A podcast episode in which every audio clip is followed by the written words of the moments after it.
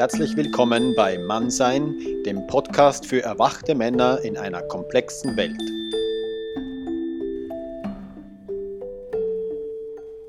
Hello, dear listeners. Uh, here's Heinz Robert again for uh, the podcast mannsein.ch. And today I'm here with uh, Sasha Cobra, who is uh, giving a workshop, uh, energy work workshop on the weekend to, and tonight uh, intro session. Yes. Hi. Hello. Thank you for having me here. yes, and and you are also you're also working with men, and on your website you write um, you are resurrecting men to for as initiators, uh, protectors, protectors and warriors, warriors of, of truth. truth. Yes. Yes. and that was attracting my attention. Yes. And so I wonder how you do that, uh, what you do with men, and what what's your what's your idea how to what what man can uh, what man can do to to to be awakened man or Sure. real man. So I've been doing this work for about 10 years, and the majority of those years were working exclusively with men. So I have now very much opened up um, workshops and just a variety of different services for women as well. But even with that, very much still focusing on working with men, I just feel that there really is a lack of support for men and a lot of um, different topics, especially when it comes to their sexuality, really their sensuality, even though we don't really use that word often when we're speaking about men. Sensuality is usually used in conversations about women.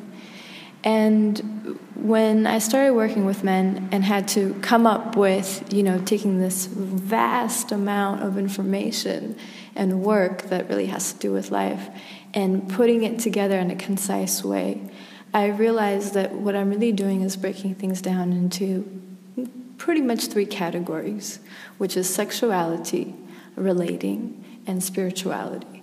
So, as I said, you know, whether it's working with men or women, it's the same thing around a human being really needing to understand the conditioning that they carry around their sexuality, their way of relating because for most men the way that they interact with women is very very much deeply conditioned by their upbringing especially the way that they relate with their mother. So it's them really needing to understand that relationship starting to unravel all the conditioning with it and around their sex and spirituality. So, what I mean by spirituality is that all the conditioning that they accumulate throughout their lives from media, from different institutions, just all this bombardment that is making men feel very disempowered. Because the conditioning that we experience, be it whether it's from our family, from our mothers, then from our school systems, then from the way that we enslave ourselves within a system, all of those ways are the created to disempower people. You, you take sex away from men, you're going to have a lot of very weakened men in how they experience themselves in the world. You know, for, for a man, it's even though there's a whole lot of conversation around men having kind of the the better side of what sex is about because at least men are ejaculating, let's say. So it seems like they're having sexual pleasure. For a lot of men, sex is a very unsatisfying phenomenon. And maybe they have had sex with many different women and they get to a point in their life where they say, you know what, I'm really bored with this and there must be something more. Which really goes to the whole confusion around sex that is, whether it's dealing with men or whether it's dealing with women. So, for a man to really understand what it even means to have sex, to really connect energetically with a woman, to really understand how to even connect with his own body, that process in itself is extremely empowering to a man. You know, so when I'm saying resurrecting men as initiators and protectors, for one, it's very difficult for a man to really take a natural posture of being a leader, an initiator, and an authority onto himself if he's all the time looking and searching for other people to give him guidance, whether that is his mother, whether it is now his partner, his wife, or whoever it may be, or whether it's the government and whoever's running the system, the, our society, and saying this is how, what life is really all about. So, him pulling away from that and starting to question what life is really about through his own authority, through understanding what that is, that's the assistance of having men be resurrected as initiators. And when I say protectors, is that you have to protect truth. You have to be a protector of truth in the sense that when you know what is real, it takes up to each and every one of us to stick by that truth. This is how we can really make changes on the, on the planet. This is how we can have this rebellious spirit come forward that really brings balance into things that are out of balance. And yeah, so for me, Warriors of Truth is someone that is all the time on a search and a quest to find out more and more of what is real and what is truth, and to have the courage to stick by it, to live by it, to speak it, to be it, to move with it, to be a warrior of truth, warrior of truth and love. That's what I'm about. When you when you speak about truth, yeah,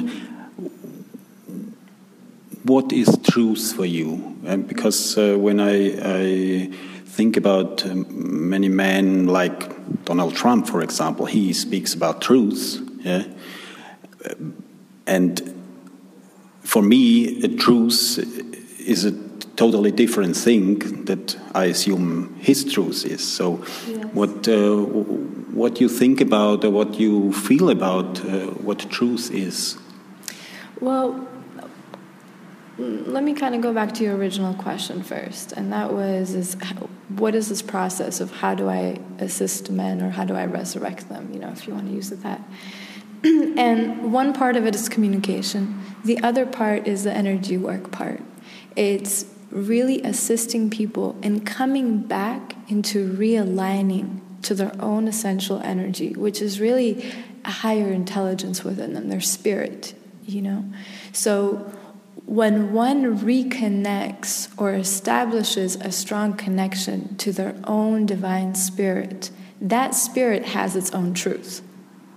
So there's a universal truth of how things function, but the easiest way for one to know what is real and what is not real is by having their own higher intelligence within them say, This is for me, this is not for me. This is real, this, I don't know what I'm looking at. And so it's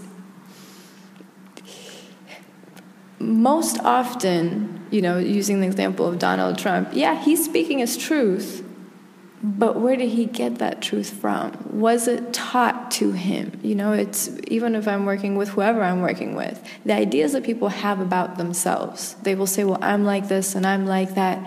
Have you ever really thought about where you get your ideas from? Have you ever really thought whether these, quote, truths have been taught to you, or whether this is something that is really coming from a natural aspect of yourself where you, you're feeling your spirit be guided by this? And the best way to know if something is truthful for you or not is that truth always brings you joy. And untruths bring you misery. Because real joy comes from you being 100% of you. Or let's say the most that you could possibly keep developing and being the most relaxed in yourself to be the embodiment of this spirit of you, who you came here to be and experience and, and do in this life. So, un- untruths is the exact opposite of that. and you can feel it in your body.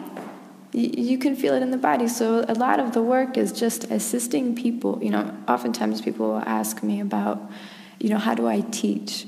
I don't teach anything. The only thing that I'm doing is creating an environment, pointing and guiding people to find the answers within their own self.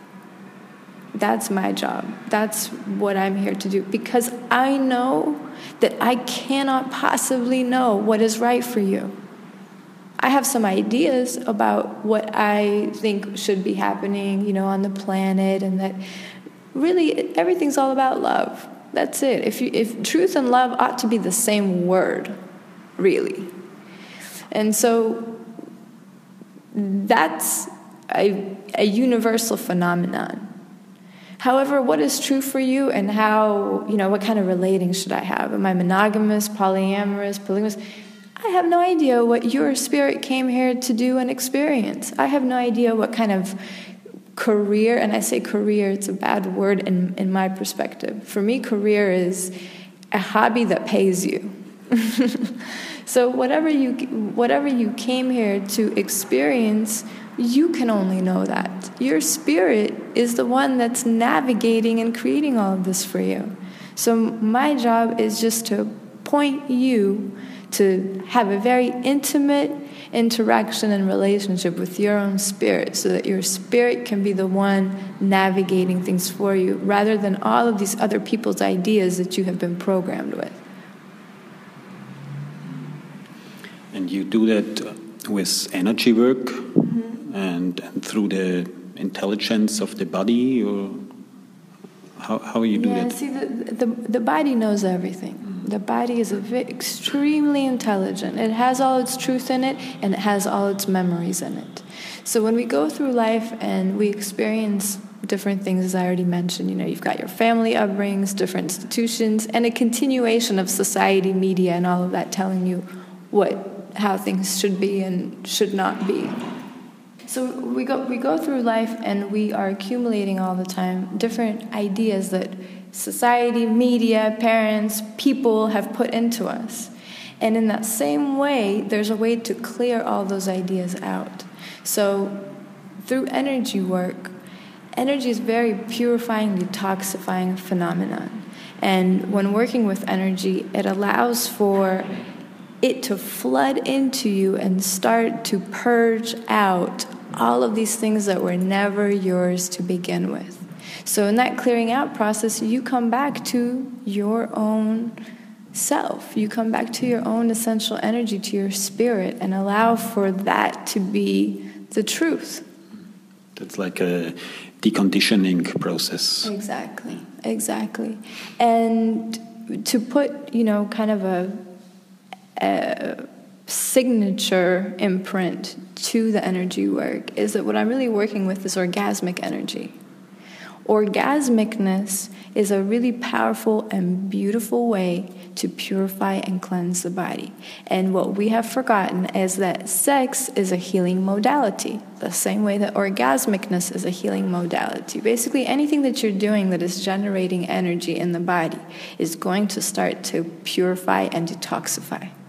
And we've forgotten that sex can be used for that, and we have also forgotten our experiences and the power of doing things in our lives that can move us internally, be it energy work, be it breath work, be it any kind of system that moves you. But sex is such a natural phenomenon, and we don't know how to make love energetically. When we learn how to make love energetically, then that process is very regenerative to our emotional system, nervous system, physical system, spiritual system. Everything gets recalibrated and brought back into balance. In my experience, uh, many men, they, they, when they have sex, the, the main focus is on the ejaculation. You mentioned it before. And what I found out in the last few years is when I don't focus on the goal, mm-hmm. but just on the moment and on the connection, the energetic connection also with the woman, sex lasts much longer and is also much pleasurable. And or also, I feel also more sensual, as you said, yes. as a man. Uh, what's your perspective on, on ejaculation and uh, this this moment to moment connection. Yeah, and, and before we touch on that, I also like how you said that it, everything has changed for you when you stop focusing on, and then you said ejaculation. But the thing about it is that when you stop focusing on anything, that's when you really get into the present moment and you can enjoy it. Because for some men, maybe they're not focusing on ejaculating. Maybe they're focusing really hard on not ejaculating and making sure the woman's having a great time. The thing about it, though, is they can go about it backwards. That instead of being totally relaxed in their body and enjoying the moment and giving themselves permission to move slowly or even pause or even have no movement where you're just being there with the woman and breathing, if, if they knew that they could do all of those things, then their whole experience becomes much more energetic and expansive rather than having their head completely focused on other tasks that are really insignificant to actually being in the moment and feeling. So, now, in answer to your question about ejaculation, what do I think about it? Well, I don't normally think about it. but if your question is more around, you know, is it good, bad, or otherwise, because I get that question a lot, I always bring it back on the man and I ask the man, how do you feel after you ejaculate? So now you answer the question, how do you feel after you ejaculate? Do you uh, feel energized? Do you feel tired, sleepy? Are you overjoyous and happy and ready for action? How do you feel? Most time when I still did it, I feel drained afterwards. Yes. So th- the question is never about right or wrong, good or bad. It's about your experience. So if in your experience after you ejaculate, you feel tired and you feel drained, then you know that you are experiencing a loss of energy. You know, you don't need to be a scientist to figure that out. So then the question is, do you want to keep energy and use it for other creative acts, especially energy that you generate in a sexual act? Or do you want to lose the energy? Do you want to waste the energy? Now, like I said, there's no right or wrong, it's just a choice. So when a man becomes more conscious in his life and more geared toward his spiritual development and his growth, he's very likely going to want to keep that energy for his spiritual growth, for his development, for his ability to see more in the world. And when I see see more, I'm speaking about seeing from a spiritual standpoint, meaning people that are very intuitive, people that are psychic, your intuition is very sharp where you're getting downloads of information. That is a way of seeing more of our reality. And the more energy that you generate and accumulate in the body, the more it's able to move up to the higher centers in your being and give you access to a whole other level of, quote, seeing. So then it's up to you to decide. What I will say is this, though, because there's a lot of um, schools of thought now where they're totally anti ejaculation, and so much so that it creates psychosis in men. Psychosis in the sense that they get so stressed out about not ejaculating that if it ever happens, the guilt, the shame, the embarrassment that they put on themselves, and just being so hard on themselves, that's more unhealthy than the actual ejaculation. You know, so I always tell men choose whatever you want to move toward the direction that you want to be in. So if you're a man that's really into spiritual growth, you may want to decide that you don't want to be wasting all that energy. But if it ever comes a moment when you are going to ejaculate by, you know, accident, let's say, or by choice because you're just feeling it in that moment, please enjoy it. Give yourself fully to the moment, surrender to the moment. And the other thing is that if you really understood how to interact energetically in the sexual interaction, you can build up so much energy just in that one, you know, let's call it a session, in that sexual interaction, that even if you were to ejaculate, there would be much less of a loss of energy from all of the buildup that you have, would have been accumulating in the process. And, and, and some men, they even might feel energized after ejaculating. Because you said, uh, how do I feel? Uh, I feel felt drained. I mm -hmm. don't do it anymore so much. Mm -hmm. But uh, some men they might feel energized afterwards. I honestly have never met a man that's fully energized, but I have met men that are feeling much less of the negative impact, meaning they, they may not be so drained or feel so tired afterwards. But I wouldn't say that they feel super duper energized in the process as well. But who knows? They, they could be out there. And the part that also can create a man feeling very drained from the process, even for the ones that want to have the opportunity to ejaculate, is the resistance to it. So you're resisting so much power is actually more work than you surrendering to that power. So if you are contracting and attempting to hold on and fighting whatever's happening in your body, you will feel more drained than if you just said, you know what, today I'm going to enjoy this ejaculation, and you fully surrender and you fully go into it, and your body will go into more of a blissful relaxation rather than a drained, bad mood level. so it's again, it's, it's about uh, conscious choice. Yeah? It's the same same thing when I, I go for my truth in that moment. Exactly. Yeah. And and the thing about it is that your truth will continue to evolve and change as you evolve and change. You know, again, for me, there is no right or wrong when it comes to ejaculation, when it comes to lifestyle habits, whether a man is drinking, smoking, eating, you know, heavy meats and things like that. When you take a, when you make a better choice in one aspect of your life, your spirit starts asking you to go to the next level. So it's all the time, you know, you're challenging yourself, then you're acquainting with yourself with that new level, and then spirit goes, I want more. And it's a process. So you have to enjoy the process. You never want to be too hard on yourself. um. You also uh, speak about warriors of truth. Mm -hmm. Yeah. What do you mean with warriors? How how can I fight for truth, or how radical can I be mm -hmm. uh, with my truth? Yeah, for me, uh, I'm gonna and I'm gonna call it a warrior of truth and love. You know, it's like because that concept. Even how do you be a warrior of love? For me, it's a very much an internal process. I could call myself a warrior of truth and love. And what does that mean?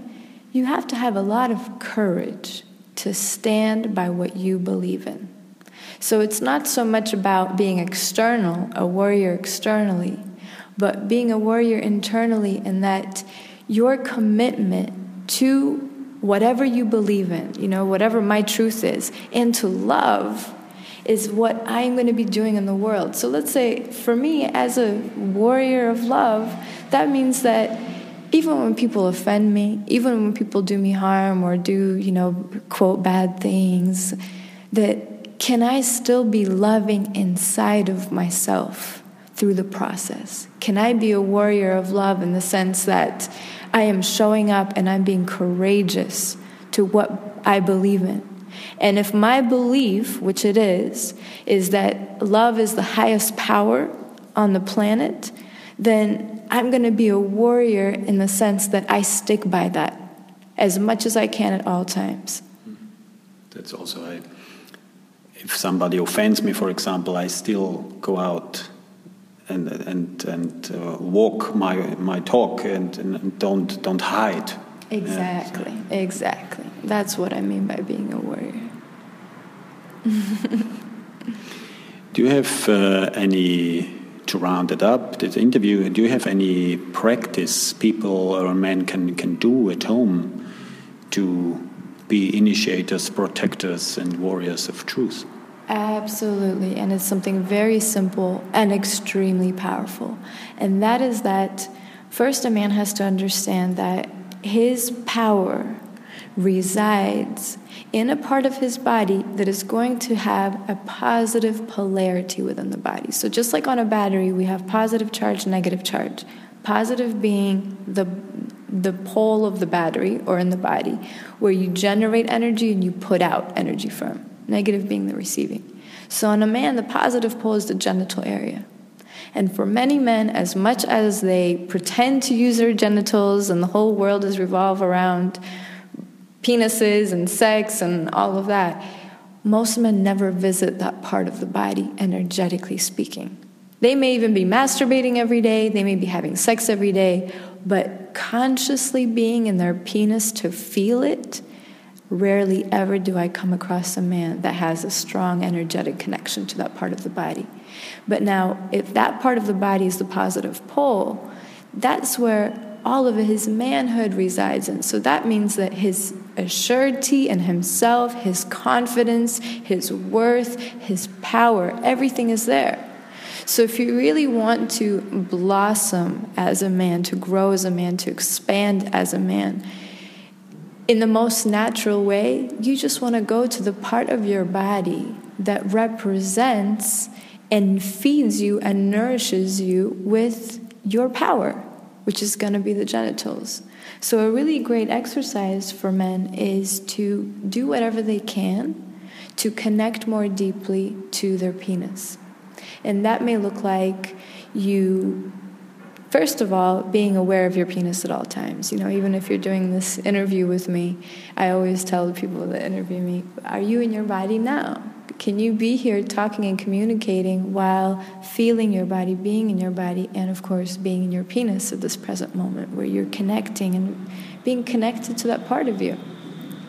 And being that it's very difficult for many men, you can hold it, you can touch it. You know, when you're riding in your car or on the bus, you can just place your hand over your lap so that you have a point of reference to connect to it. And, you know, we can call it pleasure practices. So instead of masturbating, where you're watching porn, whether it's on a computer screen or whether it's in your head with your eyes closed, getting out of your head, getting all of the mental stimulation out of your mind and coming into the body where you know you can get yourself some oil or however you want to do it. You don't have to use oil because you can just hold your penis, give it little squeezes, little subtle sensations, so that you're learning how to feel subtlety in your body. And by you doing that, you will also generate energy through your penis. So if you do want to have a little session, have yourself some nice oil and start to massage your penis. Be with it without all of the fantasy. And for many men, what they may discover is that the body doesn't even respond because they are so used to having the penis respond through an idea in their head that when you take the ideas away, they don't know how to feel their penis. So it can be a very um, kind of different, a little awkward process for them to start but if they stick to it and they keep on using, literally using that part of the body through feeling, through touching it, they will start to regain their sensitivity and reestablish the energetic connection. And with that, all of the aspects of the power of them as a man will start to surface. So they will walk differently, they will speak differently, they will move differently, they will have access to their power. Thank you very much. I wish you a great stay here in Zurich. Wonderful weekend. Thank you. Thank you for the interview. Thank you very much. My pleasure. Weitere Podcasts findest du unter www.mann-sein.ch. Hat es dir gefallen, dann hinterlass bitte einen Kommentar unterhalb des Eintrags auf dieser Webseite. Weitere Infos findest du unter facebook.com slash mannsein.ch.